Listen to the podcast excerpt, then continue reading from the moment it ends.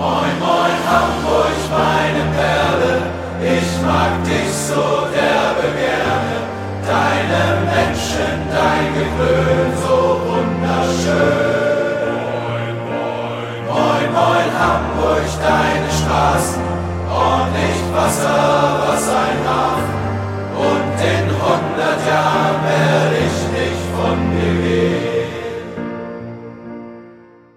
Moin, ihr Lieben. Schön, dass ihr wieder dabei seid und Folge 134 mit Nando Birger. Und Lasse. hört. Wie in unserer letzten Folge angekündigt, nutzen wir die Länderspielpause für eine Kader- und Transferanalyse unseres HSV. Der Kader steht jetzt soweit, das Transferfenster ist zu. Die große Frage ist also, wo steht unsere Mannschaft personell und wie bewerten wir die gesamte Aktivität? Leider ist Max im Urlaub, sodass wir die Fortsetzung unserer 125. Folge ohne seine Expertise aufnehmen müssen.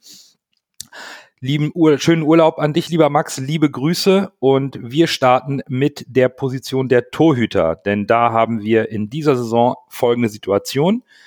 Tom Mickel ist äh, weiterhin da, Leo Oppermann ist jetzt bei den Profis mit eingebunden im Training, Daniel Heuer Fernandes ist noch da und Marco Johansson ist der Neuzugang.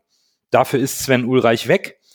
Das klingt jetzt auf dem Papier erstmal nicht nach einem Upgrade, denn unsere aktuelle Nummer eins wurde letzte Saison zur Nummer zwei degradiert und es gab auch im Vorwege diverse Gerüchte um einen Transfer einer neuen Clan Nummer eins. Ich, ich sehe uns da äh, auch ähm, deutlich geschwächt. Ähm, ich fand, dass wir mit Ulreich einen auf jeden Fall Bundesliga-tauglichen Torwart haben oder hatten. Ähm, das sehe ich jetzt nicht mit Daniel Heuer Fernandes, obwohl ich schon von seinen Spielen mit den Füßen ähm, sehe ich, dass er, dass er in das äh, walterische System, System passt. Und ähm, ich glaube auch, der wird unsere Nummer eins bleiben. Denn äh, Marco Johansson, was man so von ihm kennt, was ich so von ihm kenne und auch was, wo meine Erwartungen sind, ähm, macht er mir nicht den Eindruck, dass er äh, Daniel Heuer Fernandes verdrängen wird und besonders auch nicht, wenn Daniel Heuer Fernandes äh, so weitermacht, wie er gestartet ist in der Saison. Äh, was mich dann vielleicht ein bisschen überrascht, ist, dass man lobt auf der einen Seite Leo Oppermann, ganz, ganz doll, äh, Riesentalent. Wieso soll der dann nicht äh, Nummer zwei oder Nummer drei sein, wenn man dann auch noch einen, einen Tom Mickel hat? Ich weiß, der ist jetzt verletzt, aber der kommt irgendwann zurück wieso dann nicht einfach dieses Riesentalent Leo Oppermann die Chance geben? Aber naja, ich hätte ja sowieso am liebsten Oliver Christensen gesehen. Ich finde tatsächlich, vom Namen her ist es natürlich eine Schwächung. Ich meine, Sven Ulreich, der ist Champions League-Sieger, zigmaliger deutscher Meister. Ich glaube sogar mehrfacher Champions League-Sieger kann das sein oder nur einmal? Boah, da fragst du Korrigiert mich mich. was. Ich glaube einmal. Ja, ich glaube, bei dem ersten Sieg war er noch nicht dabei damals. Nee. Auf jeden Fall vom Namen her natürlich eine Schwächung, vom Spiel her, gerade auf weil das Spielsystem bezogen, keine Schwächung. Ich glaube, dass Ulreich, was das Spielsystem angeht, eventuell genauso in der Luft gehangen hätte, wie andere Spieler es jetzt tun oder jetzt schon weg sind, wie Leistner, vielleicht nicht ganz so extrem. Ich meine, zwei Beine hat er, einen Ball we wegschießen können wird er können, auch vom Tor und nicht, er hat nicht nur zwei Hände als Torwart. Trotzdem glaube ich, äh, dass es Ulreich schwer gehabt hätte in diesem System.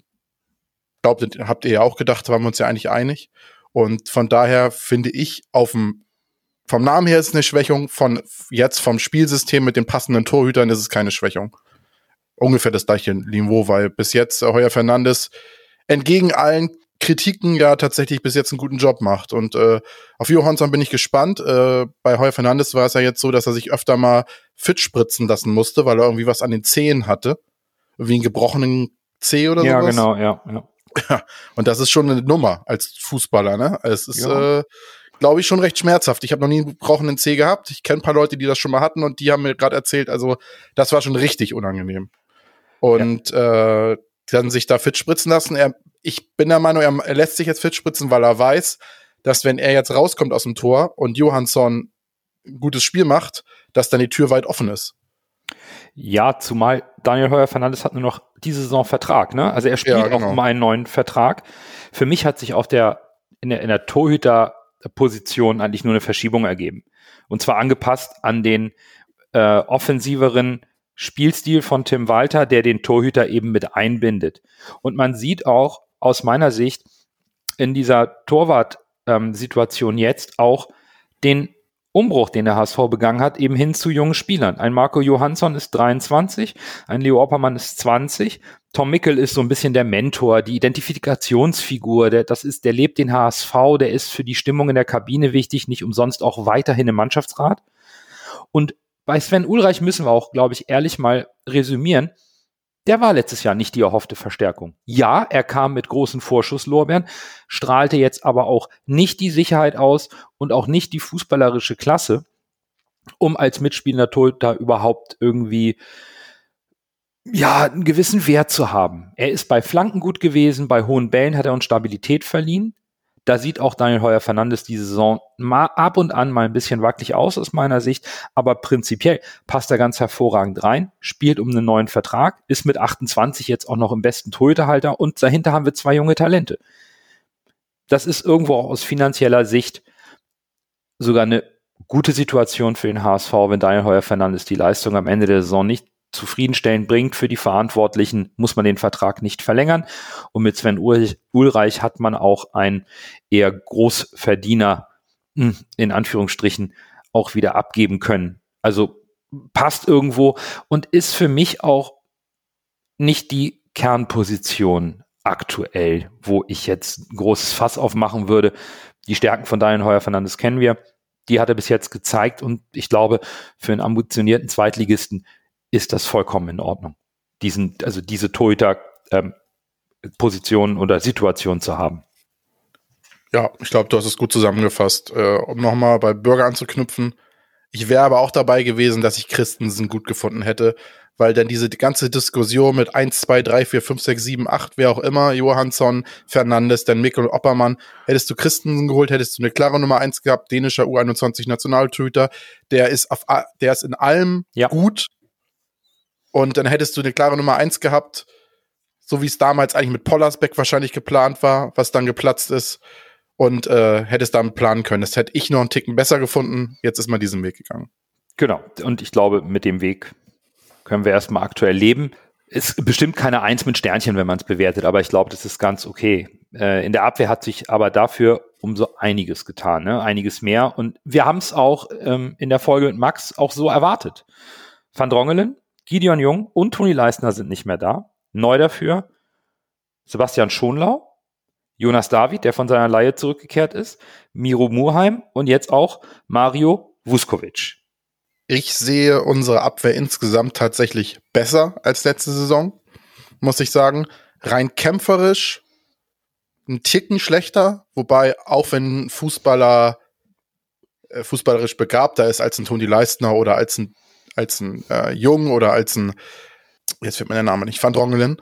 Auch wenn ein Fußballer ein bisschen fußballerisch mehr am Fuß hat, Innenverteidiger sind immer gewisserweise Kämpfertypen. Von daher kann man das jetzt nicht sagen, dass der spielerisch gut ist mhm. und äh, äh nicht robust ist oder so. Ne? Also Innenverteidiger bringen immer eine gewisse Robust Robustheit mit. Es wird niemand Innenverteidiger, der 1,70 groß ist und äh, 70 Kilo wiegt. Das äh, wird nicht passieren. Von daher, ein Innenverteidiger hat immer eine gewisse ein gewisses Mitbringsel, was er mitbringt. Ein anderer hat dann eventuell diese Mentalität, die man sich wünscht.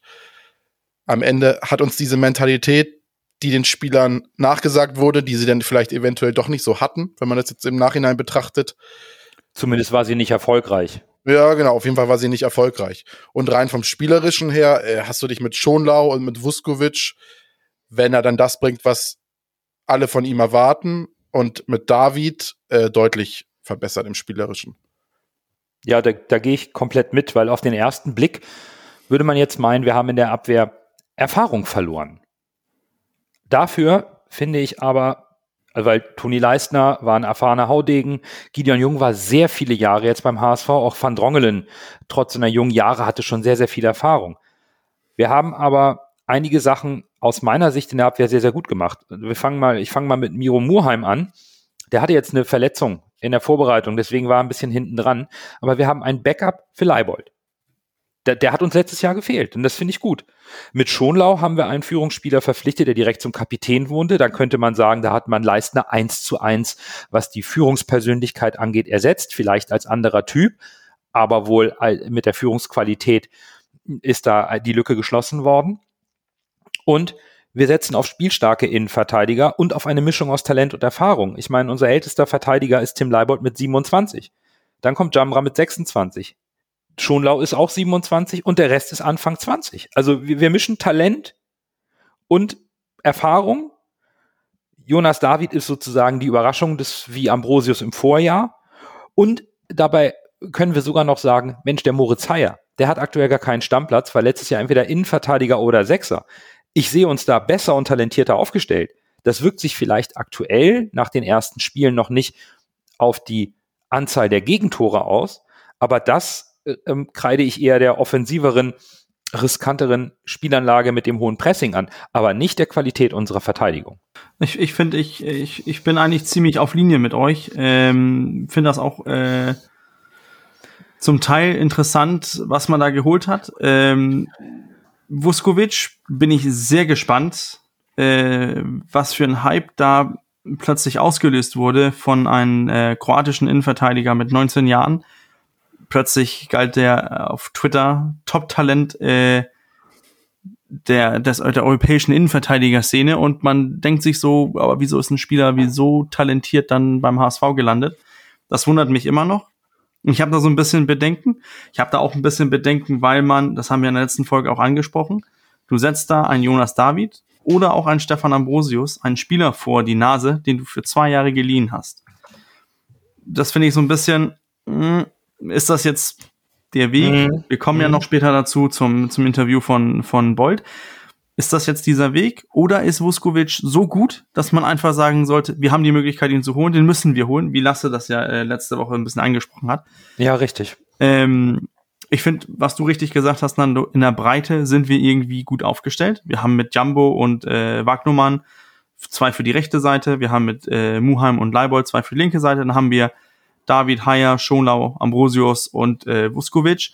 Haben wir fünf Innenverteidiger.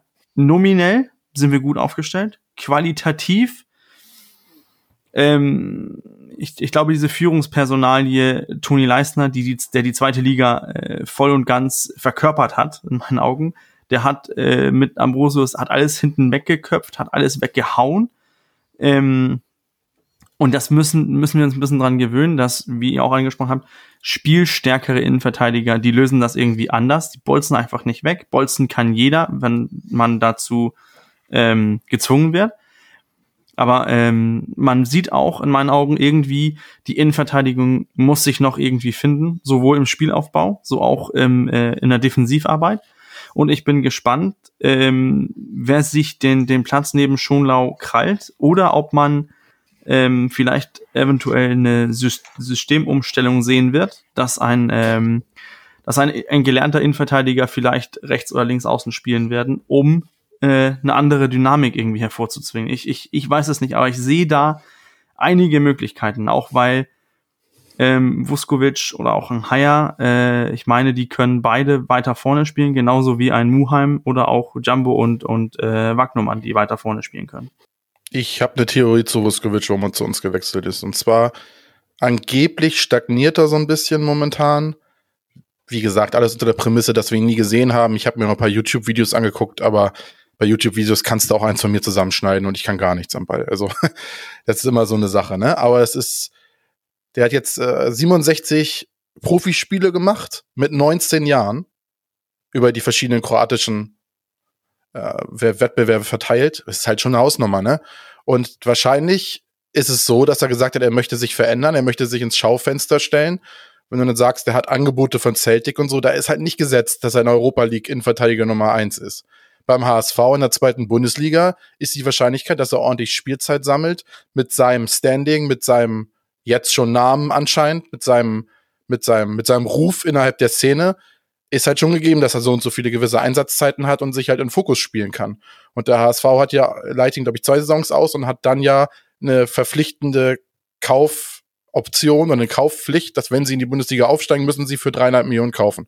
Und das ist beim Spieler mit 6,5 Millionen Marktwert. Inwiefern der Marktwert das jetzt für so einen Spieler abbildet, ist die andere Frage. Natürlich schon ein guter Deal. Und ich denke mal, er wechselt zum HSV, weil das ein Verein ist, der ihm Spielzeit bietet und weil er sich beim HSV gut ins Schaufenster stellen kann. Besser als bei Vereinen, wo er vielleicht mehr Konkurrenz hat. Es ist ein valider Punkt. ich, ich war auch letzte Woche und bin auch diese Woche immer noch etwas kritisch mit der Personalie, mh, mm, weil ich glaube, dass wir auch wenn Stefan Ambrosius aktuell noch verletzt ist, hier einen Spieler holen mit den Punktenlasse, die du gerade angesprochen hast, mit dem Marktwert, mit dem wahrscheinlich auch spekuliertem Weiterverkaufswert, wenn er sein Potenzial ausschöpft, dass man damit auch die Euros generieren kann, die der HSV finanziell braucht. Setzen wir, müssen wir ihn aber einsetzen und damit nehmen wir einen Platz weg für Ambrosius und Jonas David. Das ist etwas, was mir aktuell missfällt Daher, äh, so valide deine Punkte sind, Lasse, ich kann da nicht mitgehen. Auf der anderen Seite gibt uns die gesamte Abwehr, die wir aktuell im Kader haben, eine gute Tiefe. Eine sehr gute Tiefe, eine vernünftige Breite, wo ich einfach sehe, dass wir Ausfälle kompensieren können ohne nennenswerten Qualitätsverlust, weil ich einem zum Beispiel einem Moritz Heyer zutraue, bei einem Ausfall von Sebastian Schonlau seine starke Innenverteidigerrolle einzunehmen, die er auch letzte Saison und davor in Osnabrück gespielt hat. Genauso traue ich einem Muheim zu, dass er Tim Leibold mal ersetzen kann. Wagnumann und Jamra sehe ich auf Augenhöhe. Und ja, natürlich, das sieht vernünftig aus. Ich bin mit der Abwehr insoweit auch in Summe zufrieden. Bei Vuskovic ist es halt, da bin ich einfach weiterhin zwiegespalten, weil ich einfach nicht nicht einschätzen kann, inwieweit ist ein Innenverteidiger für einen Zweitligisten eine Kaufoption von dreieinhalb Millionen plus Leihgebühr von 1,x, also in Summe ein Paket von fünf Millionen wert. Das kann ich schwer abschätzen. Wie du, wie du richtig sagst, Nando, ist, ist er das wert? Genau wenn man betrachtet, dass man im Kader zwei Hamburger Jungs, Jonas David und äh, Stefan Ambrosius, hat, mit, mit dem sich viele Fans irgendwie identifizieren können, irgendwie dieses äh, Hamburger Feeling wieder aufbauen können. Ähm, ich, ich, ich sehe da auch, ähm, ich habe da auch meine Bedenken und aber hoffe, auch für den, für den Verein, für den HSV, dass Vuskovic ein deutliches Niveau besser ist als, als Jonas David oder auch als Stefan Ambrosius. Denn dann gibt der Transfer natürlich Sinn. Und ich glaube, das hoffen wir alle, wie Lasse ja, auch sagt, dass man dann einen Spieler holen kann, der, der die Defensive deutlich verstärkt. Und, und das hoffen wir. Aber ich sehe uns breiter aufgestellt als letzte Saison, qualitativ besser, wenn diese jungen Spieler das, ähm, das die, die Leistung, die sie abrufen können, auch kontinuierlich bestätigen, dann sehe ich uns auch qualitativ besser aufgestellt.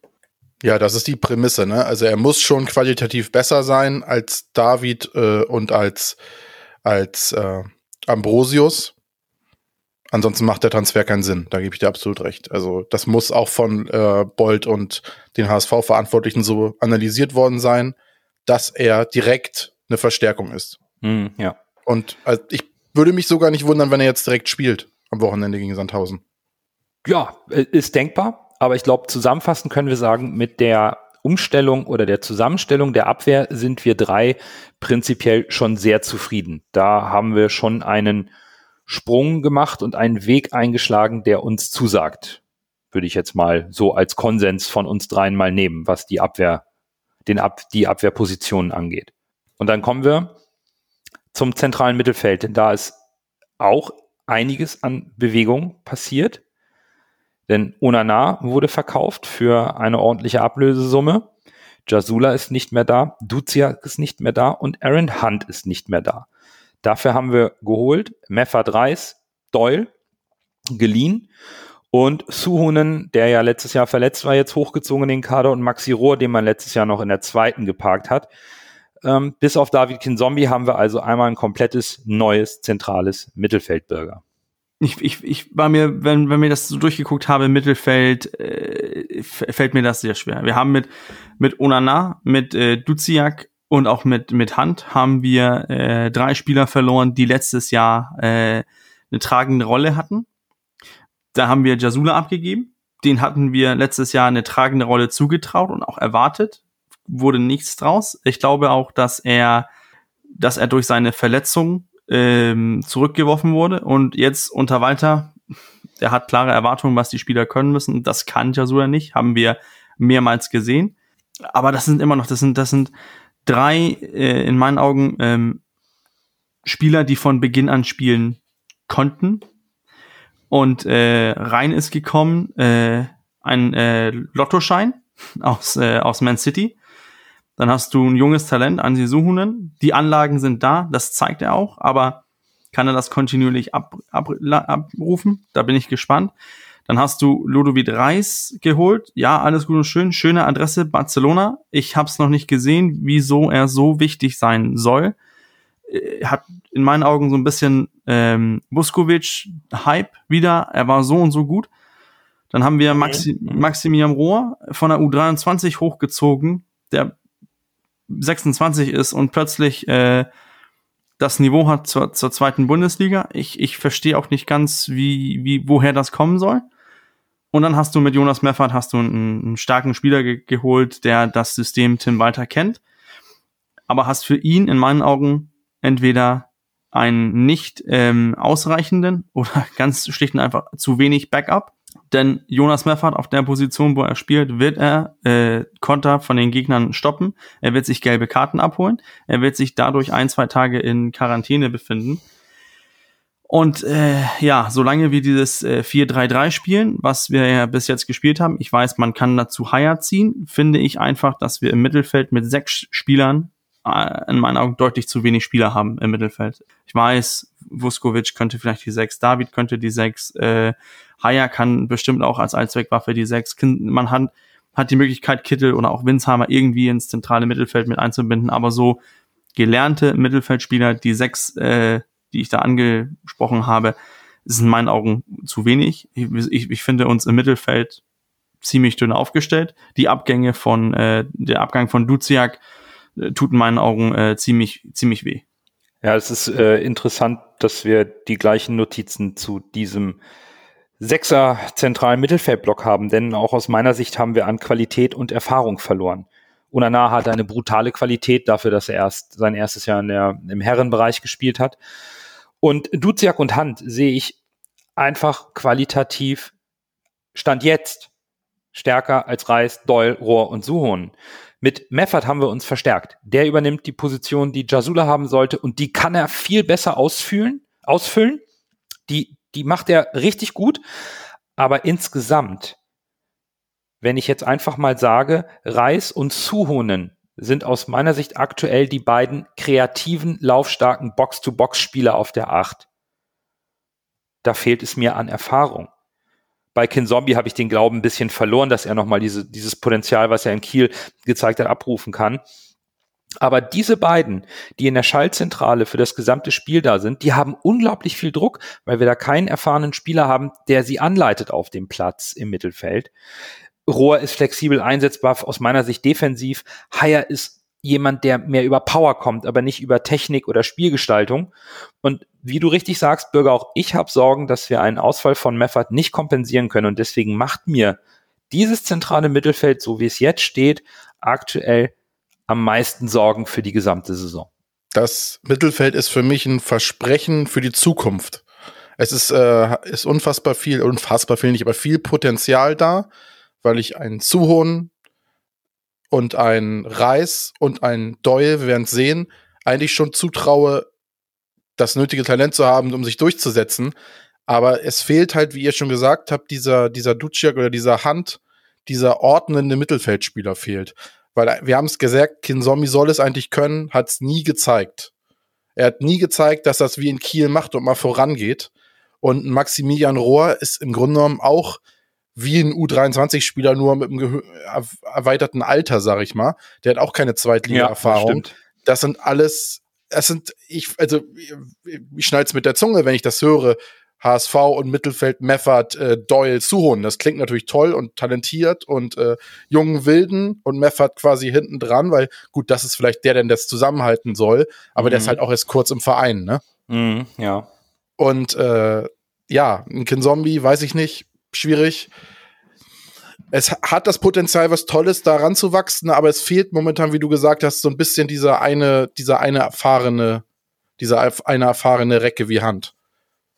Oder so dieser ordnende Spieler, der mhm. fehlt so ein bisschen. Auch vielleicht so der, das Kreat so die, der kreative Kopf. Weil so ein richtiger Spielmacher ist unter diesen Spielern jetzt nicht. Genau, genau das ist auch mein, mein Punkt. Ne? Also wir haben das, wir werden gegen defensive Mannschaften äh, anlaufen, die werden sich hinten reinstellen und auf Konter lauern. Das haben wir jetzt mehrmals gesehen im, im, im Laufe der Saison. Wer nimmt das Zepter in die Hand und, und nimmt die Abwehr oder diesen Block auseinander von diesen Spielern? Äh, Ludovic Reis hat das noch nicht gezeigt. Meffert ist dafür nicht geholt.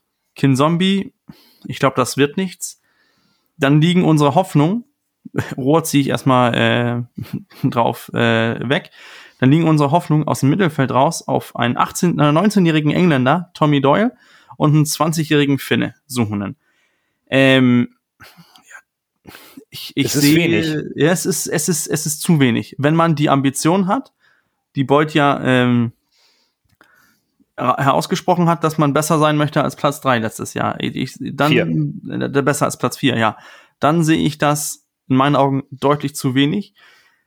Obwohl man dann eine Kette weiter gucken kann. Vielleicht kann Sonny Kittel das, ähm, vielleicht kann Manuel Winsheimer das vielleicht auch. Die kann man ja ein bisschen weiter hinten auch anspielen als, ähm, als, als zentrale Spieler. Aber puh, ich, ich sehe uns im Mittelfeld äh, zu dünn aufgestellt, wenn wir 4-3-3 spielen wollen. Ich bin richtig gespannt auf die Rolle von Tommy Doyle. Ich bin, ich kann es gar nicht einschätzen, ob der fast keine Spielzeit kriegt oder so eine Wundertüte wird. Und äh, weil Suhun ist ja jetzt eigentlich dran, was ich da von Tommy Doyle gesehen habe, wie gesagt, nur wieder nur YouTube-Videos, U21 England ist unfassbar schwer einzuschätzen, äh, weil man da halt auch nichts sieht bei diesen, bei diesen Zweit, Zweit, Zweitteams der verschiedenen äh, Premier League-Teams. Aber der hat ja einen richtigen Antritt, ne? Also so ein bisschen äh, wie Duciak tatsächlich. Vielleicht sogar noch ein bisschen dribbelstärker. Lässt da zwei, drei Leute aussteigen, geht dann durchs Mittelfeld und äh, spielt viele gute Pässe, habe ich gesehen. Also das ist, das ist das Potenzial, was er hat. Aber wie gesagt, äh, Premier League, Reserve und zweite Bundesliga ist, glaube ich, nochmal ein deutlicher Leistungsunterschied. Von daher, das Potenzial ist, glaube ich, da, aber ob er es dann auch so schnell direkt abrufen kann, bezweifle ich. Was mir halt zusätzlich Sorgen macht, ist eben, dass wir äh, gemäß der Spielanlage mehr und mehr ins vordere Drittel einrücken mit unserem Mittelfeld. Das bedeutet also auch, dass diese jungen Spieler, die sehr, sehr viel Verantwortung schon im Spielaufbau haben, genauso unglaublich viel Verantwortung haben, unglaublich schnell zu schalten, um die Defensivbewegung einzugehen und das Gegenpressing sofort anzufangen. Und damit keine Lücken entstehen und wir nicht in das 1 gegen 1 Risiko bei den, in der Abwehr gehen müssen beim Konter.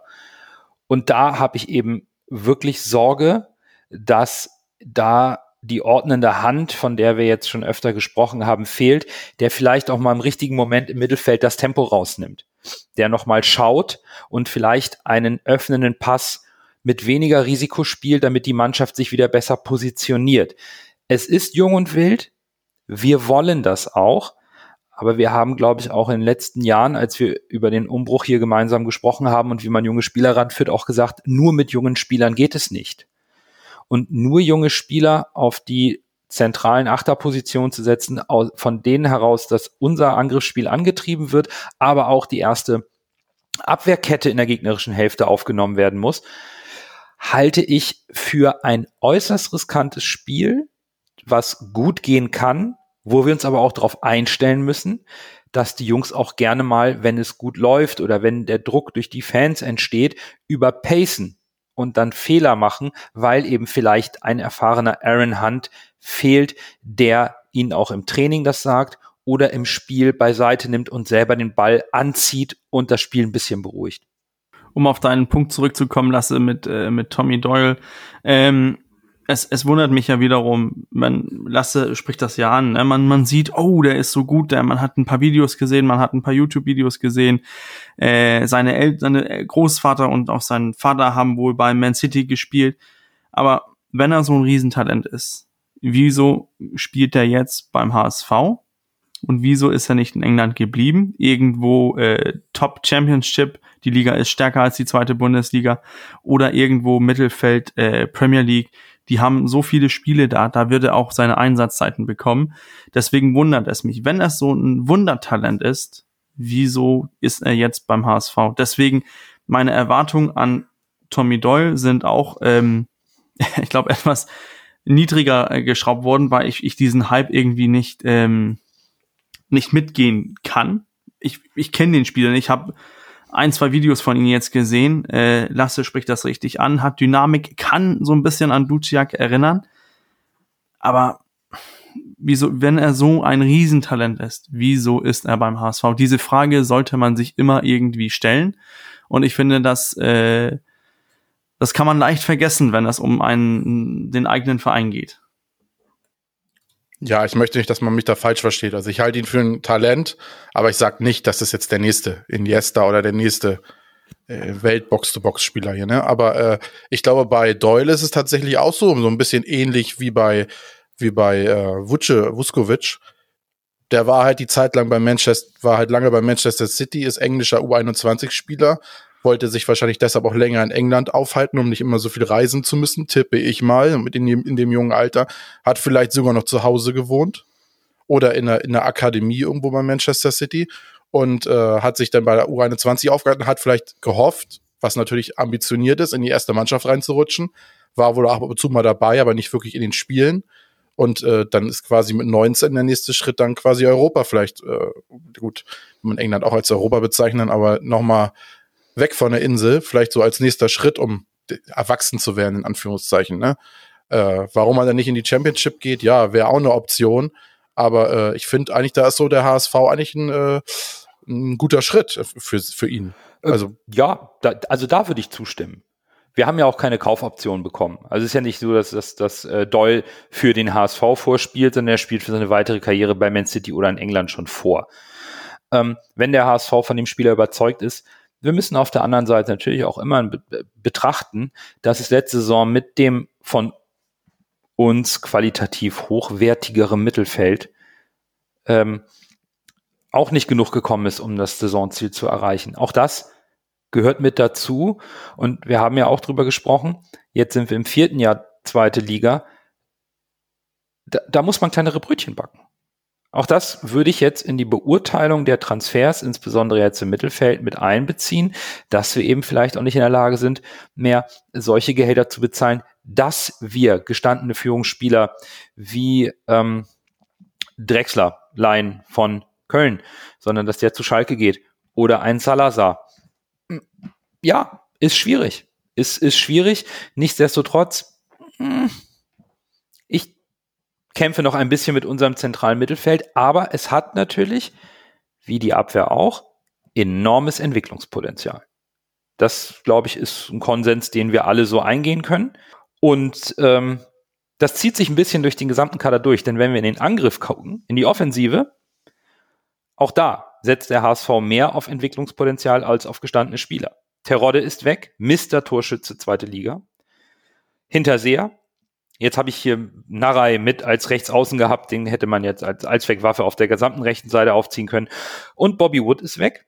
Und die größte Rolle hatte aber natürlich Terodde letzte Saison mit seinen 24 Toren. Dafür haben wir geholt Glatzel als äh, Ersatz. Mikkel Kaufmann haben wir geliehen, 20 Jahre alt. Und ansonsten bleiben wir mit unserem erfahrenen Sonny Kittel, Bakary Yatta, dem HSV-Spieler mit den meisten Einsätzen für den HSV im Kader, und Winsheimer und Meißner. Das ist mal so der aktuelle Angriff jetzt die Saison ohne Torode lasse. Ja, kann man fast genauso sagen wie beim Mittelfeld. Ist halt mit Spielern wie Winzheimer, Kaufmann und Meißner hast du halt und selbst Jatta noch mit 23, wobei ich glaube, da die Entwicklung so langsam auch mhm. oben angelangt mhm. ist. Viel mehr ist da, glaube ich, nicht drinne. Aber bei so Spielern wie Meißner, Kaufmann, Winzheimer hast du halt immer noch Entwicklungspotenzial. Wobei Winsheimer in meinen auch langsam an die Pushen kommen muss.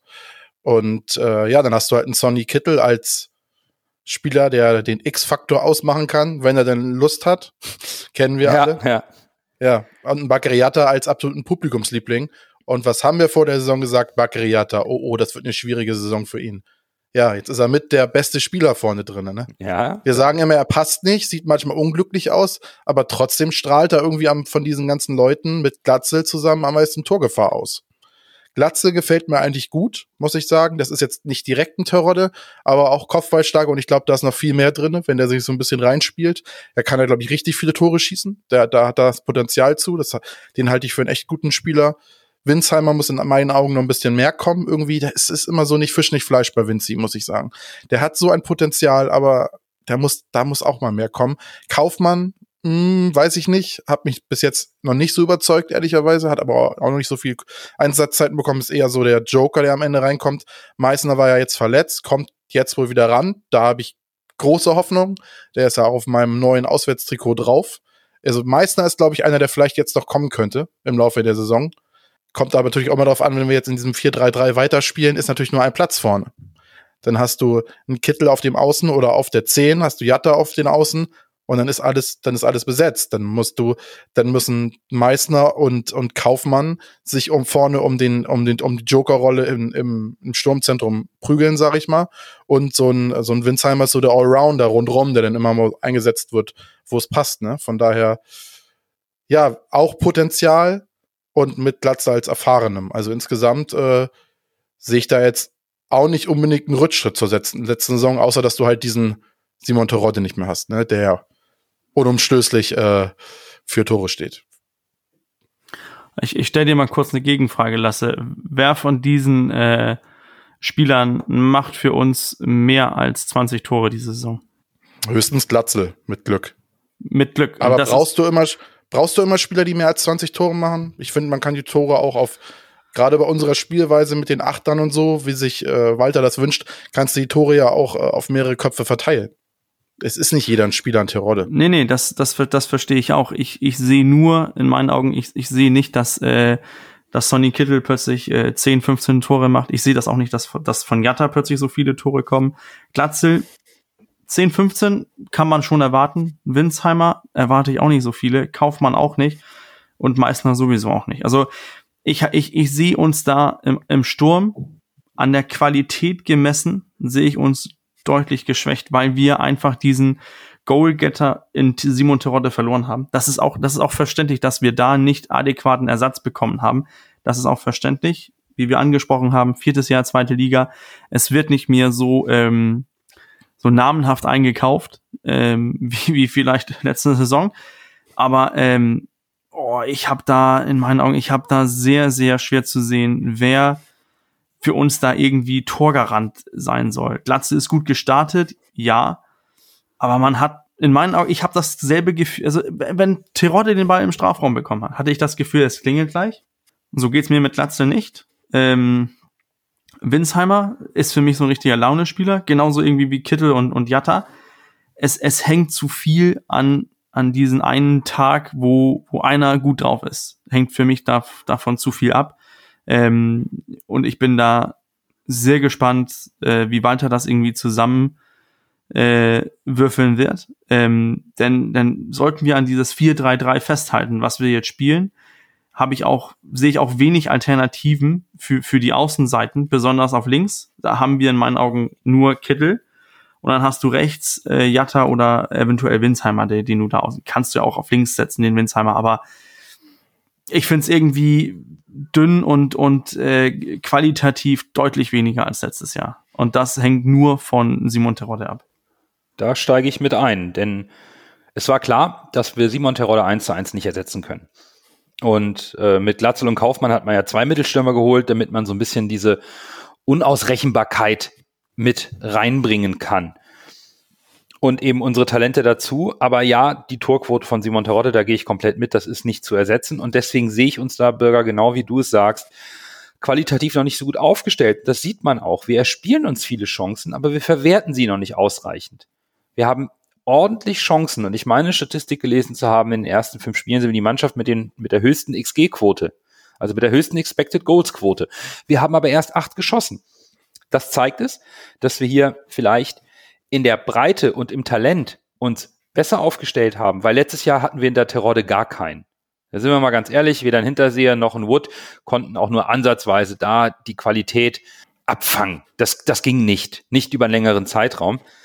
Aber in der Spitze sind wir einfach nicht so gut besetzt, dass wir aktuell, also zumindest aktuell, vielleicht müssen wir auch hier Geduld haben und eine Findungsphase der Mannschaft zugestehen, aber wir verwerten unsere Chancen nicht und das kostet uns eben vorne Punkte, wenn wir dabei noch bedenken, dass auch die defensive Abstimmung noch nicht passt und wir deswegen vielleicht auch aktuell etwas zu viele Tore kassieren, als es eigentlich der Matchplan hergibt. Ja, jetzt habt ihr mir meine Worte aus dem Mund genommen, bevor im Bürger, das hatte ich eben noch vergessen zu sagen, es kommt auch auf das Spielsystem drauf an. Ich verstehe nicht hundertprozentig, warum wir im ersten Spiel jetzt mit der Doppelspitze gespielt haben und die letzten Spiele jetzt eigentlich deutlich zu sehen. Auch auf Transfermarkt sagt es auch, die Statistiken stützen uns und Y-Scout äh, stützt es auch. Spielen wir jetzt 4-3-3. Es passt eigentlich nicht, weil wir haben eigentlich äh, mit, mit Meißner, Kaufmann, Winzheimer, Glatzel vier richtige Stürmer. Das wäre eigentlich perfekt dafür ausgelegt, diese Doppelspitze zu spielen. Aber wir spielen jetzt 4-3-3, weil man habe ich das Gefühl, Jatta nicht seiner Stärken berauben will, Ja, weil er ja. bis jetzt der beste Spieler vorne drin ist. Und äh, jetzt passt sich irgendwie Walter doch wieder so ein bisschen, drückt sein System nicht durch, das kann man jetzt positiv oder negativ sehen, sondern will jetzt momentan in dieser aktuellen Phase Jatta nicht außen vor lassen und spielt deshalb 4-3-3. Und wenn du 4-3-3 jetzt durchspielst die Saison, bist du, wie ihr schon gesagt habt, äh, auf den Außen zu schwach besetzt. Da hättest du vielleicht einen Epoko nicht abgeben sollen. Du hast jetzt einen Faride Alidou dazu bekommen, aber ob der jetzt da direkt eine Soforthilfe ist, bezweifle ich. Der ist wahrscheinlich auch super talentiert, was man da so hört, aber wird uns auch nicht direkt da äh, weiterhelfen. Hat auch das Potenzial, vielleicht so ein Amici zu werden. Kann ich jetzt schlecht einschätzen. Aber ja, äh, von den Spielern her sehe ich da eher Doppelspitze als 4-3-3. Und da finde ich, passt das aktuelle System nicht so wirklich mit dem Kader zusammen, weil du halt, wie gesagt, auf Außen nur Sonny Kittel und Jatta hast. Winsheimer kann das auch, aber Meißner, Glatzel, Kaufmann sind wirklich eher so Mittelstürmer und dann streiten sich halt drei Spieler um die eine Position in der Mitte. Und das, da stimme ich vollkommen zu. Ähm, es hieß immer, oh, wir brauchen vielleicht doch einen Außenspieler, wir geben aber Amici und Opoku ab und müssen jetzt äh, Farida Alidu hochziehen, um eine Alternative zu haben. Das, das passt für mich auch noch nicht so ganz zusammen. Hm, äh, aber ja, ähm, vielleicht spricht es auch für Tim Walter, dass er diese Flexibilität an den Tag legt und schaut, mit welchen formstarken Spielern kann ich momentan ins Rennen gehen. Und ich finde das System allgemein nicht ganz so statisch. Also es verschwimmt ja auch sehr. Kittel zieht dann auch schon mal auf die Zehen. Ähm, Ein Robin Meissner hat sicherlich auch das Tempo, um über die Außenbahn zu kommen. Aber das ist alles so ein bisschen äh, hätte, wenn, könnte. Das ist viel Konjunktiv. Das ist noch nicht so richtig verständlich. Das macht es vielleicht auch schwierig in der aktuellen Bewertung. Aber ohne Terodde müssen sich natürlich die Spieler, die wir jetzt haben, ein ganzes Stück strecken, um der offensiven Spielausrichtung oder der offensiveren Spielausrichtung, die wir in dieser Saison haben, auch irgendwie Rechnung zu tragen. Ich habe jetzt ähm, so ein bisschen nebenbei bei Y-Scout eben geguckt, so mit, mit ähm, Statistiken und so. Wir geben äh, insgesamt die fünft meisten Torschüsse ab, aber wie wir auch gesprochen haben, wir haben nur, äh, wie viele Tore haben wir gemacht? Acht Tore. Äh, nee, doch acht Tore gemacht. Ähm, und ich finde, das ist schon aussagekräftig, wenn man sagt, wir geben die, die meisten, viertmeisten Schüsse, äh, oder fünfmeisten Schüsse, wir stehen ein, auf Platz, selben Platz wie Regensburg, gegen die ab, aber ähm, verwandeln die nicht. Und das ist schon ein Problem, wenn du dir die äh, Top-Torjägerliste anguckst, du guckst oben, okay, natürlich, wer steht vorne? Tirode mit sechs Treffern. Dann hast du äh, Tietz von, von Darmstadt, der hat wohl gerade einen Lauf. Guido Burgstaller, weißt du, qualitativ gut. Hast du Rufen Hennings noch mit oben bei. Und dann kommen wir unten mit Robert Latzel, unser ähm, Top-Stürmer, der die Tore machen soll. Der hat zwei gemacht. Ich, ich finde offensiv oder im Sturm zumindest, natürlich Spielsystem. Ich weiß, vom Mittelfeld kommt da noch was, äh, was soll man sagen, äh, zur Hilfe von den verschiedenen, ähm, vom, vom Mittelfeld kommt da noch was und hilft die Stürmer. Und ich glaube auch, Lasse hat das so ein bisschen angesprochen, es werden vielleicht mehrere Spieler, die die äh, 8, 9, 10 Tore machen, weil wir diese Chancen, wir werden die schon irgendwie reinkriegen. Wir haben die meisten Expected Goals vom, von, äh, von den Mannschaften. Also die unterliegenden Parameter sind, sprechen in unser Faveur. Aber Expected Goals, alles gut und schön. Man muss die Sachen reinmachen. Und da bin ich mir, habe, mache ich mir Sorgen, dass ein Glatzel qualitativ einfach zu wenig Tore macht, im Gegensatz zu wie viele Chancen er bekommen wird. Und das macht mir ziemlich große Sorgen. Dann lass uns doch mal den gesamten Kader betrachten. Wir sind jetzt einmal durch die einzelnen Positionsgruppen durchgegangen. Zusammengefasst, ich habe es mal von Transfermarkt so übernommen, 14 Zugänge insgesamt, inklusive Rückkehrer aus Leihgeschäften, 17 Abgänge, auch hier inklusive neuer Leihgeschäfte. Durchschnittsalter knapp 24 Jahre, das ist der jüngste Kader der Liga und 25 Spieler ist der personell kleinste Kader der Liga. Und ein Transferüberschuss von gut 5 Millionen Euro, was Ablösesummen betrifft, die kolportierten Abfindungen lasse ich mal außen vor. Aber das ist es jetzt bis zur Winterpause. Mit diesem Kader gehen wir in die nächsten zwölf Spiele. Und ja, ich denke, Bürger, da ist man geteilter Meinung, was der Satz von Jonas Bold äh, in der Anfangs-PK mit Tim Walter sagte, Platz vier zu wiederholen, ist nicht das Ziel. Und eben dem, was jetzt so ein bisschen auf dem Papier erstmal steht. Ich bleib dabei. Ich, ich sehe uns äh, qualitativ in der Gesamtwertung sehe ich uns geschwächt, ähm, was man auch irgendwie erwarten kann nach Corona, nach dem viertes Jahr, äh, das vierte Jahr jetzt zweite Liga. Positiv sehe ich, wie wir auch angesprochen haben, es, es ist immenses Entwicklungspotenzial da. Aber eine Sache ist, das Potenzial zu haben. Das zweite, das ist was ganz anderes, dieses Potenzial abzurufen. Und ich, ich bin gespannt, wie lange Tim Walter braucht, um dass seine Automatismen plötzlich greifen. Ich habe es ja eben auch angesprochen, die unterliegenden Parameter sprechen für, äh, für uns. Ähm, da liegen wir ziemlich gut, finde ich schon interessant. Nur alles gut und schön, unterliegenden Parameter und so weiter. Ich, ich, ich bin ja Fan von sowas mit Statistiken und so. Insgesamt zählt im letzten Ende einfach auch, äh, wer die Punkte holt. Und ich, ich glaube, da fehlt uns dieses, diese ein, zwei Prozente an, an Qualität. Und ich glaube, äh, ich, ich bin gespannt. Also vieles hängt jetzt in meinen Augen von, von Tim Walters Trainerarbeit ab und ob er äh, das äh, den Motor zum Laufen bringt oder ob da ein Zahnrad irgendwie nicht ganz läuft und ähm, und wir dann ein bisschen weiterhin stottern. Aber ich glaube, sobald wir laufen, werden wir auch gut laufen und ähm, das werden wir sehen. Das ist ja jetzt die die Trainerarbeit von äh, von Tim Walter. Ich, ich bin gespannt, aber qualitativ sehe ich da andere Mannschaften stärker als uns. Ja, ich bin ein bisschen zwiegespalten. Denn für mich hat der HSV eine spannende und zukunftsorientierte Kurskorrektur vorgenommen im Vergleich zur Vorsaison. Wir haben deutlich mehr junge Spieler mit Entwicklungspotenzial und so würde ich den Kader und die Transfers auch aus meiner Sicht bewerten. Qualitativ, so in der, in der Spitze von den Namen, vom, von den gezeigten Leistungen, sind wir nicht so stark wie im Vorjahr. Aber wie du richtig sagst, Bürger, wir haben deutlich mehr Potenzial. Der Kader ist deutlich kleiner geworden, sicherlich auch finanzielle Zwänge, die hier bedient werden. Insgesamt haben wir aber jetzt viele Spieler, die noch den nächsten und übernächsten Schritt vor sich haben und den auch machen sollen. Das kann in dieser Saison passieren, muss es aber nicht. Es kann auch in der kommenden Saison oder übernächste oder gar nicht passieren. Das bedeutet, dass ich mit Leistungsschwankungen rechnen werden muss und rechne. Und ich verstehe auch, dass man sagt, in der letzten Saison hat es mit einem erfahrenen Kader nicht ganz gereicht. Oder hat es definitiv nicht gereicht. Ich habe trotzdem die Sorge, dass diese junge Mannschaft bei schwankenden Leistungen und den Ergebnissen, die, die vielleicht dann fehlen, so wie aktuell jetzt, diese aufkommende Unruhe die Mannschaft verunsichert, dass die Entwicklung gehemmt wird. Auf der anderen Seite, aus meiner Sicht hat der HSV seit dem Abstieg zum ersten Mal einen echten Umbruch gemacht.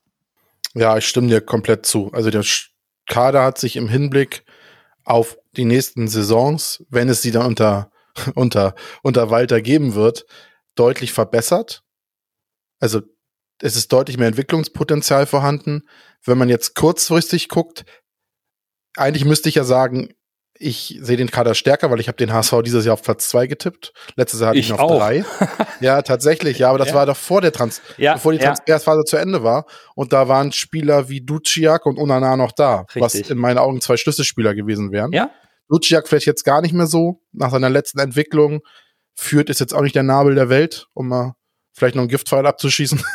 aber äh, nee, aber tatsächlich ja, wenn man jetzt Spieler wie Jasula und äh, Leisner sieht, sind die Spieler, die jetzt gekommen sind, mit Schonlau und mit äh, Vuskovic natürlich und, und, und mit, Spielern wie, wie, wie, wie, wie Reis schon fußballerisch deutlich besser als die, die gegangen sind. Mhm. Aber es könnte natürlich genau das, was wir jetzt abgegeben haben, wie, macht, wie man es macht, macht man es verkehrt. Genau das könnte jetzt natürlich fehlen, dass du sagst, am Ende fehlt diesem Kader doch ein bisschen die Erfahrung. Gerade im Mittelfeld, wie wir gesagt haben, da ist dann nur ein Meffert, ein Kinzombie bringt es halt nicht auf den Platz, dieses Liedergehen, obwohl wir uns das alle wünschen, aber es funktioniert irgendwie nicht. Ja, also insgesamt sehe ich den Kader, wenn ich das jetzt so in der Quintessenz sagen würde, eigentlich auf einem Level mit letzten Jahr, mit technisch besser als letztes Jahr oder fußballerisch besser, von den Entscheidungsspielern vielleicht am Ende ein bisschen weniger als letztes Jahr. Von daher plus minus im Gegensatz zu letztes Jahr, also ungefähr gleich stark. Okay. Nur halt anders ausgeprägt. Und diese Diskussion, wie ist der Kader ausgeprägt? Ist er stärker, schwächer oder wurde er nur äh, auf Tim Walter zugeschnitten und dem Schlüssel in die Hand gedrückt? Ne, dazu musste sich Jonas Bolt oder musste nicht. Er hat sich dazu geäußert in einem Interview mit der vereinseigenen Presseabteilung. Und er hat dazu klar gesagt, aus meiner Sicht haben wir den Weg nicht verlassen, sondern in den vergangenen Jahren das erste Mal einen Weg eingeschlagen.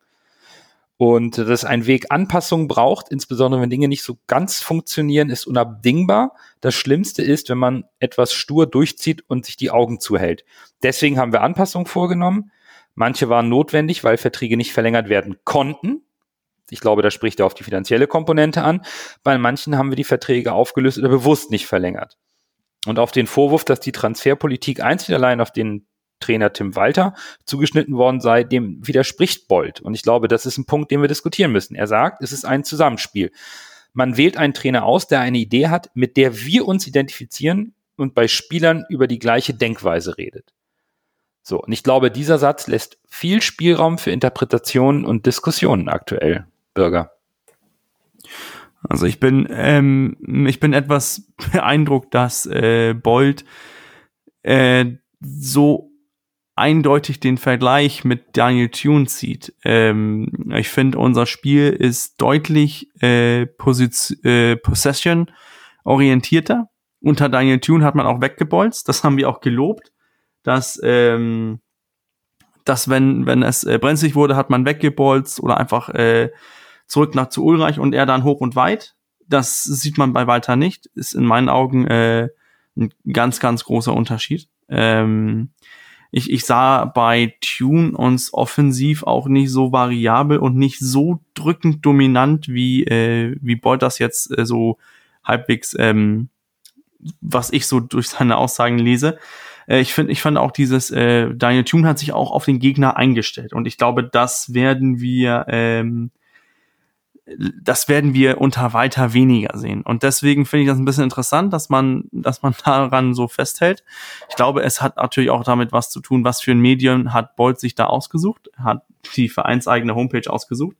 Ähm, wäre ich jetzt Journalist, Hamburger Abendblatt, Mopo, Bild, was auch immer, äh, ich glaube, ich hätte da auch kritische Fragen nachgestellt. Macht die vereinsinterne Homepage natürlich nicht.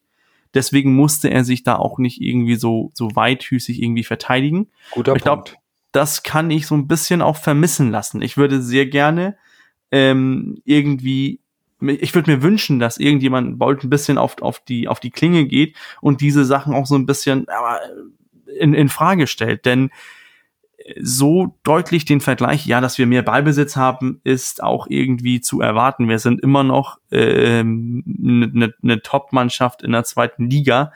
Ähm, ob das jetzt Top 3 ist oder Top 6, ist immerhin top. Und die, die, da kann man auch schon ein bisschen mehr, da kann man auch mehr erwarten vom Ballbesitz. Deswegen, ja, die, den einen Weg eingeschlagen, letztes Jahr äh, gestandene Spieler Erfahrung geholt und dann dieses Jahr ähm, ich glaube, der älteste Neuzugang ist 27 mit Glatzel oder mit, äh, mit Meffert. Ja, korrekt. Äh, ich, ich, ich finde schon, man hat da äh, ganz deutlich umgedenkt, äh, bestimmt auch finanziell betrachtet, notwendig, dass man irgendwie anders denkt. Aber diesen, diesen Weg, den Bolt so deutlich verkaufen möchte, so deutlich sehe ich ihn nicht. Aber ich hatte äh, eine Strategie kann man ja auch ändern aber mm, dass man die jetzt jedes Jahr von meiner Sicht aus geändert hat, finde ich schon ein bisschen äh, beängstigend. Exakt diesen Gedanken hatte ich auch, als ich es gelesen habe. Ein paar mehr kritische Nachfragen hätte ich mir gewünscht. Ich will nicht sagen, hat was von Hofberichterstattung, weil es das nicht ist. Das kann man nicht sagen. Trotzdem war es mir ein Ticken zu unkritisch. Aber man muss ja auch sagen, was soll Bolt sagen? Soll er sagen, ja, wir haben uns total verzettelt.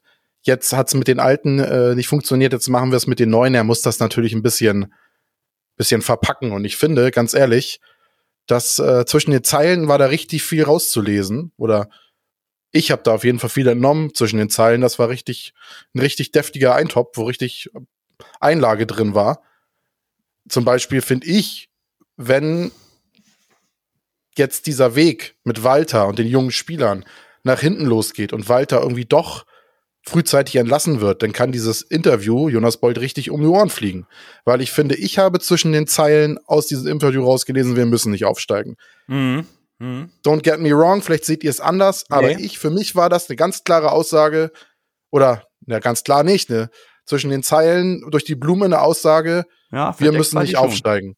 Aber ist, meint er das so oder klingt es nur für uns so? Boah, das ist, glaube ich, ganz schwierig zu beantworten, denn ähm, ich habe mich bei dem Interview zuerst, weil ich finde den Punkt, den du reinbringst, lass richtig gut, weil ich, ich war mir auch nicht ganz sicher, ob er nicht das so schon vorbereiten will, falls es eben nicht klappt äh, mit dem mit dem Aufstieg und er vielleicht versucht seine Aussage von der Pressekonferenz bei dem Antritt von Tim Walter wieder vergessen zu machen, denn der HSV mhm. hat und das darf man nicht vergessen, einfach auch erneut nicht klar kommuniziert, was ist das Ziel diese Saison. Das gab es diesen einen Satz und danach gar nichts erstmal. So, das lasse ich jetzt erstmal stehen. Ich ähm, halte Jonas Bold zugute, dass er aus meiner Sicht recht hat, wenn er sagt, die bisherige Spielanlage ist mit den letzten Trainern beim HSV vergleichbar.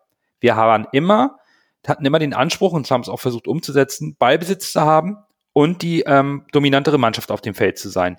Das stimmt ja überein. Es hat sich auch unter Tim Walter nicht geändert. Bei Tim Walter haben wir, der hat den Fußball nicht neu erfunden, das haben wir auch schon gesagt. Er hat etwas mehr Mut zum Risiko, er hat ein aggressiveres und höheres Pressing in der gegnerischen Hälfte.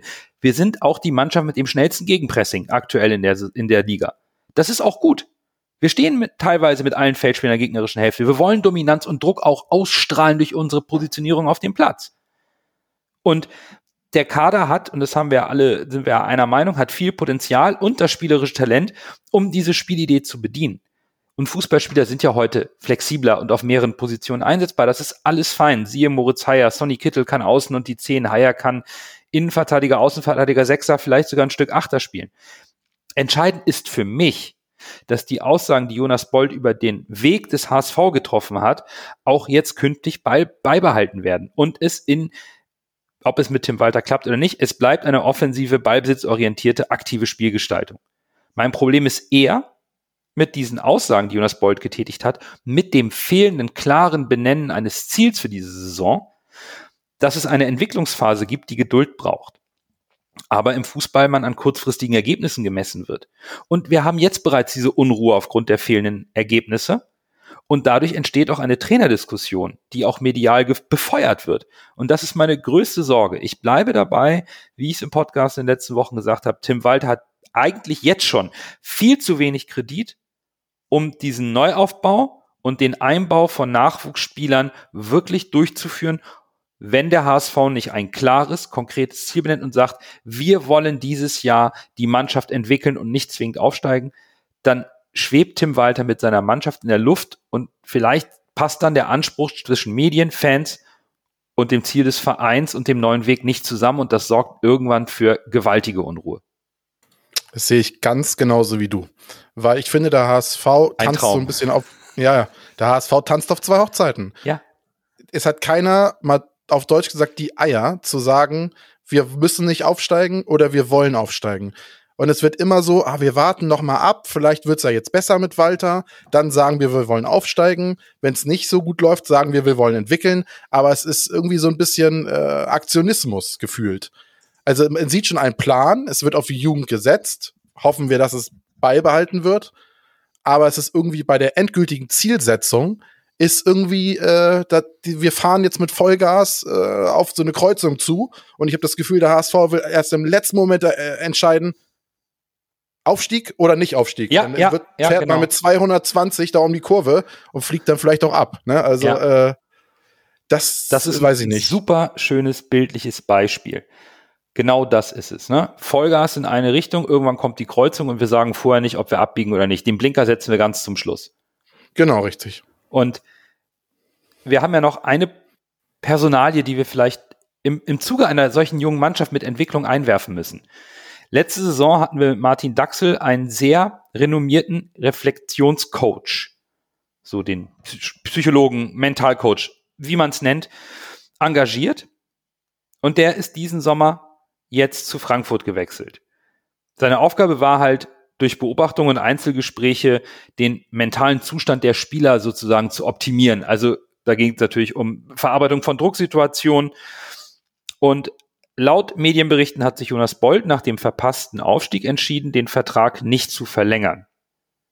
So, das äh, Vielleicht werfe ich noch mal ganz kurz eine Aussage aus dem Abendblatt dazu, die Scholle in seinem Blog Moin Volkspark geschrieben hat. Und zwar hätten seine Kollegen Henrik Jakobs und Mayra, die gerade dort ihr Praktikum macht, die Aussage daraus getätigt, dass der, die Trainer hätten es nicht gern, dass diese Mentaltrainer so viel von der Mannschaft wissen. Äh, Bürger, mal ganz ehrlich, mal fang du mal an, bitte dazu ein Statement zu dieser Situation rund um Psychologen beim Team abzugeben. Also ich, ich kann äh, die Aussage von Tim Walter schon irgendwie nachvollziehen. Ich verstehe das auch irgendwie. Ähm, ich, ich kann ja, ich weiß, Jugendfußball, Colding ist, ist weit weg vom HSV, aber so, so ein bisschen das Prinzip kann ich schon irgendwie her verstehen. Bei uns ist das so aufgeteilt, der Cheftrainer hat diese, diese, das, das äh, den großen Überblick, er hat die Verantwortung, er setzt im letzten Ende die Mannschaft, er erklärt, wie wir spielen wollen, er macht das so und so. Ich habe mich da einfach einzufügen. So, wir haben dann die Abmachung gemacht, das Mentale mit Mindset, äh, dieses Mentaltraining übernehme ich, weil die Spieler einfacher haben, für mich ein vertrauensvolles Verhältnis aufzubauen. Das Problem ist nur, jedes Jahr bekommen wir neue Spieler. Die Spieler wissen nicht, wie viel sie mich anvertrauen können, im Anfang der Saison. Heißt, ich brauche jetzt bis zur Winterpause ungefähr, bis ich das Vertrauen von den Spielern habe und die mir glauben, dass was wir besprechen über mentalen Zustand, äh, dass die Freundin von eingegangen ist, dass ähm, der eine, es läuft in der Schule nicht rund, seine Eltern streiten sich oder was auch immer mir immer erzählt worden ist, dass diese Gespräche dass die auch zwischen uns bleiben. Dieses Vertrauensverhältnis baut man nicht einfach auf.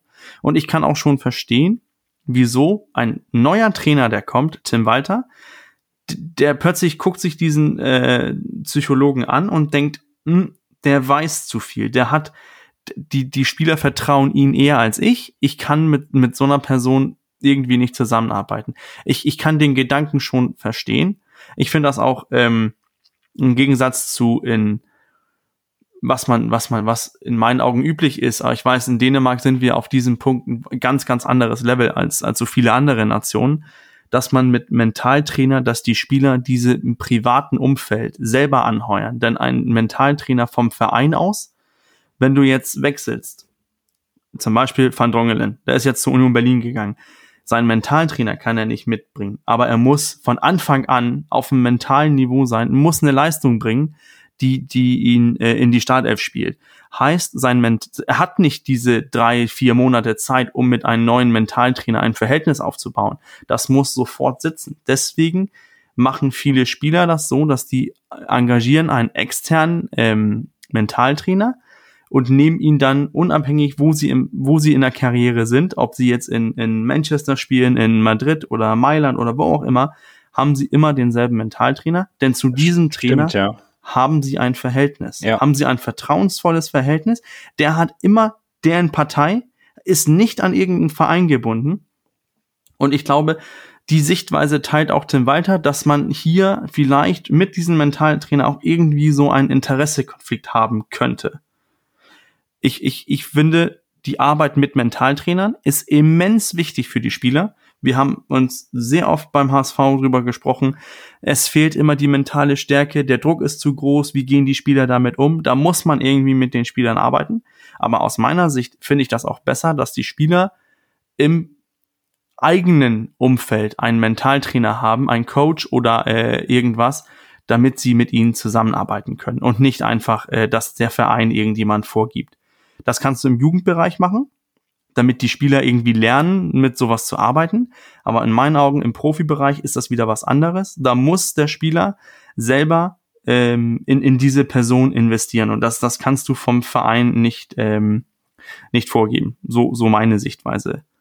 Ähm, ich, ich bin gespannt, wie das jetzt, ähm, wie das jetzt weiter angegangen wird. Ähm, denn wir wissen alle, wenn im Frühjahr wieder alles losgeht und es nicht nach vorne geht und wir wieder Spiele verlieren, wir dumpfen in der Tabelle rückwärts und wir verpassen den Aufstieg, dann wird wieder drüber gesprochen, oh, der Mentaltrainer hat gefehlt. Und es ist, es ist eine schwierige Größe, dieses äh, Ment Men Mentaltrainer. Ich finde, in dem Thema ist unfassbar viel drinne, weil die Säulenspieler sind gegangen. Wir haben jetzt einen unfassbar jungen Kader, aber keinen Mentaltrainer. Und ich habe halt nicht die Insights in den Verein, um jetzt zu gucken, welcher junge Spieler arbeitet mit einem Mentaltrainer. Jeder gute Sportler auf der Welt, jeder erfolgreiche Sportler arbeitet mit einem Mentaltrainer.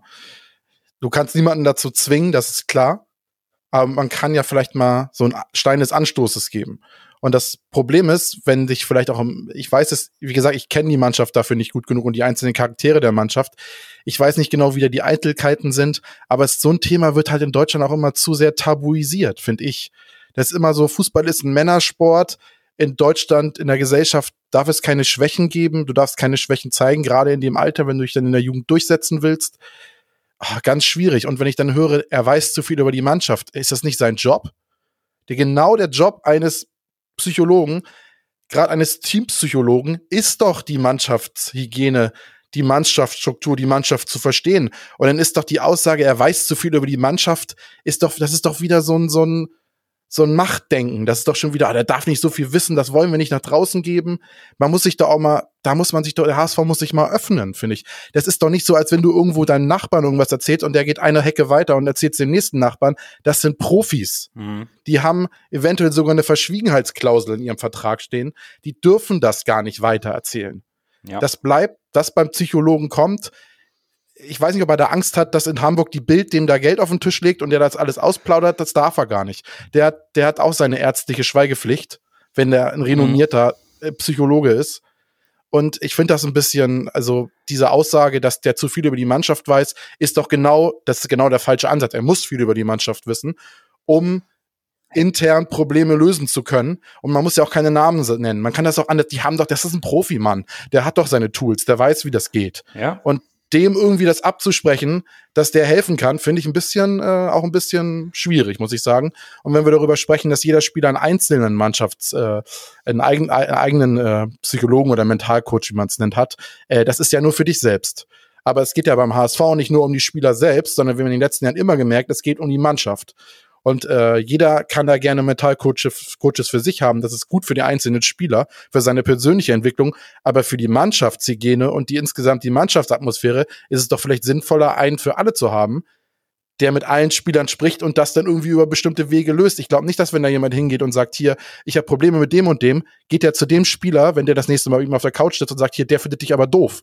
So wird das nicht passieren. Ja. Das ist doch, wie gesagt, das ist nicht der Nachbar, sondern das ist ein Psychologe. Und ich finde, das ist, wird ein bisschen äh, nicht seriös genug angenommen vom HSV. Ich finde spannend, eure beiden Positionen. Ich teile ein Stück weit beide.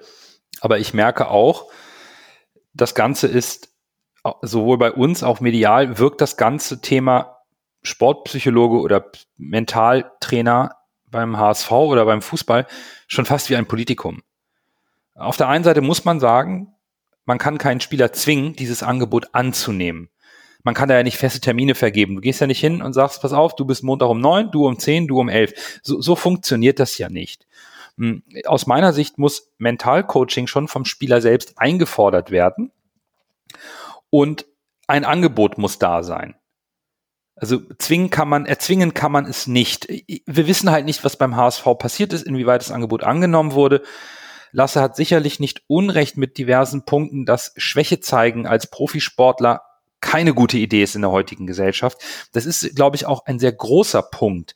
Es gibt da Beispiele, ganz aktuelles aus dem, aus der letzten NFL-Saison. Da hat ein sehr berühmter Footballspieler, der sehr, sehr viel Geld verdient und Quarterback ist, gesagt, er hatte eine depressive Phase weil seine Mutter, glaube ich, äh, gestorben ist und sein Bruder sich umgebracht hat. Und da hat er unglaublichen Gegenwind bekommen. Also auch das ist sicherlich ein Thema. um mal ein Beispiel aus einer anderen Sport, aus einer anderen Welt zu bekommen, wo vielleicht Sportpsychologie sogar noch ähm, bisschen man dem offener gegenübersteht, aber Schwäche zeigen ist nicht gut. In erster Linie ist für mich aber der Cheftrainer immer der erste Psychologe, der erste Motivator einer Mannschaft. Aber es braucht eben ein Angebot, was für mich allerdings wichtig wäre, dass es nicht öffentlich ist. Denn da entsteht eine völlig falsche Vorstellung von der Arbeit und Nützlichkeit eine, eine, eines Mentaltrainers oder eines äh, Psychologen. Und das hat Lasse eben, glaube ich, sehr, sehr gut angesprochen. Weil, wenn ich zurückdenke an letztes Jahr, als Martin Daxel verpflichtet wurde, dann war so der Tenor so unterschwellig. Wir haben jetzt einen renommierten ähm, Reflexionstrainer, das löst alle Probleme im Fingerschnippen. Da gibt's jetzt kein Problem mehr mit Druck. Und so funktioniert es aus meiner Sicht nämlich nicht. Das, das funktioniert so nicht. Der HSV hat ja zwei Sportpsychologen im Nachwuchsbereich und das soll ja auch weiterhin verfolgt werden, das Thema. Nur vielleicht muss man es nicht öffentlich kommunizieren, weil es ein sensibles Thema ist, leider. Deswegen ist für mich der Aufschrei von Scholle in seinem Blog der, der die typische mediale Dramaturgie, die vollkommen kontraproduktiv ist. Ich glaube, wir müssen lernen, mit diesem Thema anders umzugehen und es dann auch genauso kontraproduktiv am letzten Heimspiel nach 70 Minuten anfangen zu pfeifen oder die Mannschaft zu verhöhnen. Das ist, das spielt alles eine Rolle, was dieses Thema Sportpsychologe in der öffentlichen Wahrnehmung und eben auch dann in der Akzeptanz der Spieler unglaublich schwierig macht. Deswegen bin ich da bei den Punkten, die Lasse sagt, was diese Schwierigkeit angeht, schon dabei. Allerdings hat Bürger schon recht, wenn er sagt, Spieler holen sich meistens einen im Vertrauen, den sie auch immer mitnehmen.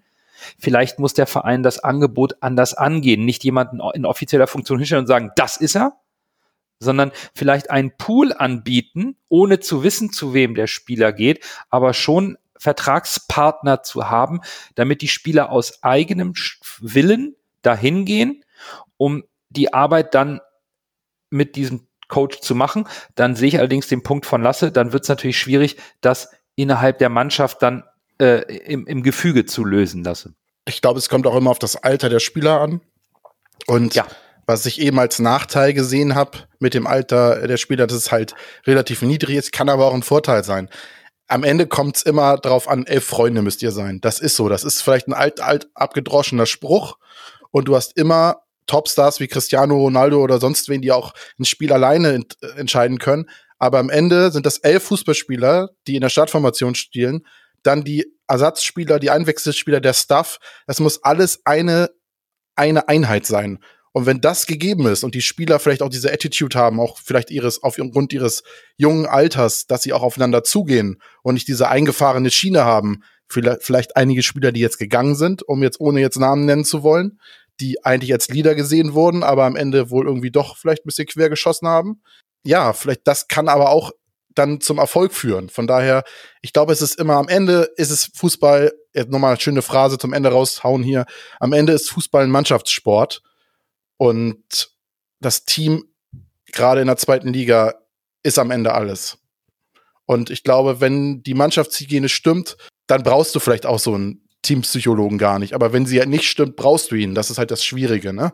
ist wie eine Versicherung. Die brauchst du auch nur, auch nur, wenn irgendwie gefühlt auch nie. Und wenn du, wenn dann irgendwas ist, dann sagst du, gut, dass ich sie hab. Ja, im Schadensfall, ist, ne? äh, ja. ja, genau. Und das ist beim, beim Sportpsychologen, denke ich, ähnlich. Mhm. Und es kommt auch, ich glaube, es ist auch immer leichter für so einen Sportpsychologen, wo einzugreifen, wenn die Mannschaft an sich schon ein gutes, äh, einen guten Spirit hat das Potenzial sehe ich beim HSV eigentlich aufgrund der geringen, äh, des geringen Alters und junge Menschen sind ja eigentlich immer noch ein bisschen offener als ältere. Mhm. Und äh, ja, okay. hoffen wir mal, ne? Ja. Also ich finde, find man, Nando hat da eben was, was Interessantes angesprochen, ne? was die Spieler individuell machen, wie ich das ja angesprochen habe, mit, dass man da äh, schon hoffen kann, dass die selber mit einem Individu in Mentaltrainer oder einem Coach zusammenarbeiten. Ähm, das finde ich schon okay. Aber du kannst natürlich auch jemand für das Teamgefüge zusammenbauen. In Dänemark ist das ganz angesagt mit einem äh, Ex-Jägersoldat ähm, äh, BS Christiansen. Der, der heißt, der ist bei vielen Mannschaften reingekommen, um dieses Teamgefüge irgendwie beizubringen, beizuhalten und auch dieses damit zu erklären. Ihr braucht nicht beste Freunde sein auf dem Spielfeld, wie Lasse jetzt eben gesagt hat. Ihr müsst nur verstehen, dass in den 90 Minuten, wo ihr zusammen spielt. Da müsst ihr eine Mannschaft sein, die zusammenhält, egal was auch kommt. Was ihr außerhalb des Spielfelds macht, das ist, das ist euch frei zugestellt. Nur in dieser Situation, wo es ums Spiel geht, muss eine Mannschaft, eine Einheit auf dem Spielfeld sein. Und das kann man ja schon mit so einer Persönlichkeit irgendwie schon bewirken. Aber dieses Individuelle, wie man mit Druck umgeht, ist natürlich verschieden. Ich glaube, wenn man jetzt uns drei im Podcast nimmt als Beispiel, ich glaube, Nando tut sich am einfachsten mit sich einfach vor eine äh, Versammlung von tausend Leuten hinzustellen und irgendwas zu oh, erklären. Oh, erzähl hier keine falschen Gerüchte. Nein, aber ich, ich weiß ja, wie, wie gehe ich damit um? Wenn ich mich irgendwie vor 100 Leuten hinstellen sollte, habe ich das geübt, weiß ich, was ich sagen möchte, weiß ich, worum es geht, kann ich das alles gut und schön machen. Aber kommen da irgendwelche Pfiffe dazu, bin ich so schnell bestimmt ganz, ganz unsicher. Und das ist sehr individuell. Andere Leute lassen sich ja einfach abprallen oder äh, drehen die Pfiffe um und sagen, jetzt zeige ich zeige ich euch das erstmal. Aber stellt euch mal vor, du spielst da vor 25.000 Leute, die dich eigentlich unterstützen sollten und plötzlich wirst du angepfeift. Ich verstehe schon, warum junge Spieler, die in solchen Situationen nicht, nicht so oft gestanden haben, wir können ja zurückgehen, sagen, okay, wie alt war David, als Corona ausgebrochen ist? Der war 20, 19, 20 Jahre.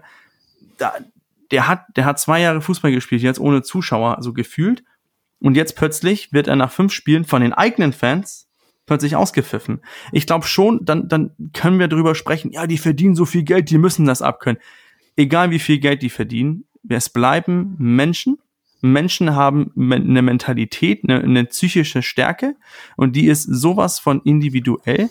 Deswegen muss man auch Verständnis haben, warum Spieler unter Drucksituationen mit hohem Puls dazu noch nicht immer gleich gut klarkommen wie die ganz, ganz großen Stars, die da ohne ähm, Druck irgendwie klarkommen, weil die die Psyche haben, ganz, ganz oben zu spielen.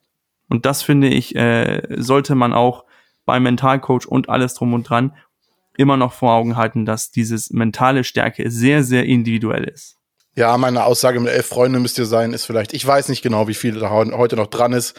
Ich habe auch ehrlicherweise nie über Dorffußball hinausgespielt, also nie so wirklich im Verein von daher, es ist vielleicht so ein Wunschglaube von mir, aber ich glaube, dass am Ende, wie du es gesagt hast, wenn du keinen Cristiano Ronaldo Mannschaft in deinem Team hast, musst du dich halt gegenseitig hochziehen. Und wenn du da eine gute Mannschaftshygiene hast, ob mit Teampsychologen oder nicht, äh, ist das halt der, der, der Schlüssel. Darüber, darüber geht's. Und äh, um noch zum, zum Druck zu kommen, ey, wir erinnern wir uns dran, wie aufgeregt wir bei unserer Führerscheinprüfung waren, oder ich zum Beispiel, da war ich 18. Ja Nee, 16 war ich da, weil ich habe einen Führerschein mit 17 äh, gemacht, also fahren. Und ich glaube, ich war 16 oder 17, als ich den Führerschein gemacht habe. Ey, jeder weiß, wie aufgeregt er bei so einer Prüfung war, zum Beispiel Führerscheinprüfung. Klar. Und der ist gerade mal 19 oder ein Jahr älter und spielt da vor 25.000 Leuten, ist auch wie eine Prüfung, jedes Spiel wieder. Ja, guter Punkt. Ich, ich finde, das ist ein sehr guter Punkt, womit wir das Thema dann äh, vorerst zum Ende bringen können. Bevor ich äh, zur Abmoderation komme, möchte ich euch eine Frage stellen, nachdem wir jetzt über Kader, Transfers gesprochen haben. Ähm, Lasse, nur ganz kurz. Hältst du in deinem Tabellentipp HSV auf Platz 2 am Ende der Saison fest? Ja oder nein? Ja. Bürger, hältst du an Platz 4 fest oder willst du korrigieren? Nee, ich, ich halte fest. Okay, ich halte auch an Platz 2 fest, auch wenn ich den Kader nicht ganz so sehe, aber dann bleiben wir dabei. Dann glauben wir an eine positive Entwicklung in dieser Saison mit diesem Kader und die nächste Korrekturmöglichkeit besteht dann in der Wintertransferperiode. Aber die beste Korrektur wäre ein Sieg am kommenden Samstag um 20.30 Uhr, Flutlicht zu Hause gegen den Sandhausen, SV Sandhausen. Und wie immer werdet ihr am Samstag auf unseren Social Media Kanälen unsere Ergebnistipps, unsere Aufstellung finden. Wir werden euch an die Kicktipp Abgabe erinnern. Und jetzt bedanken wir uns fürs Zuhören. Wir hören uns nächste Woche nach dem Spiel gegen Sandhausen. Bleibt gesund und bis dahin nur, nur der HSV. HSV.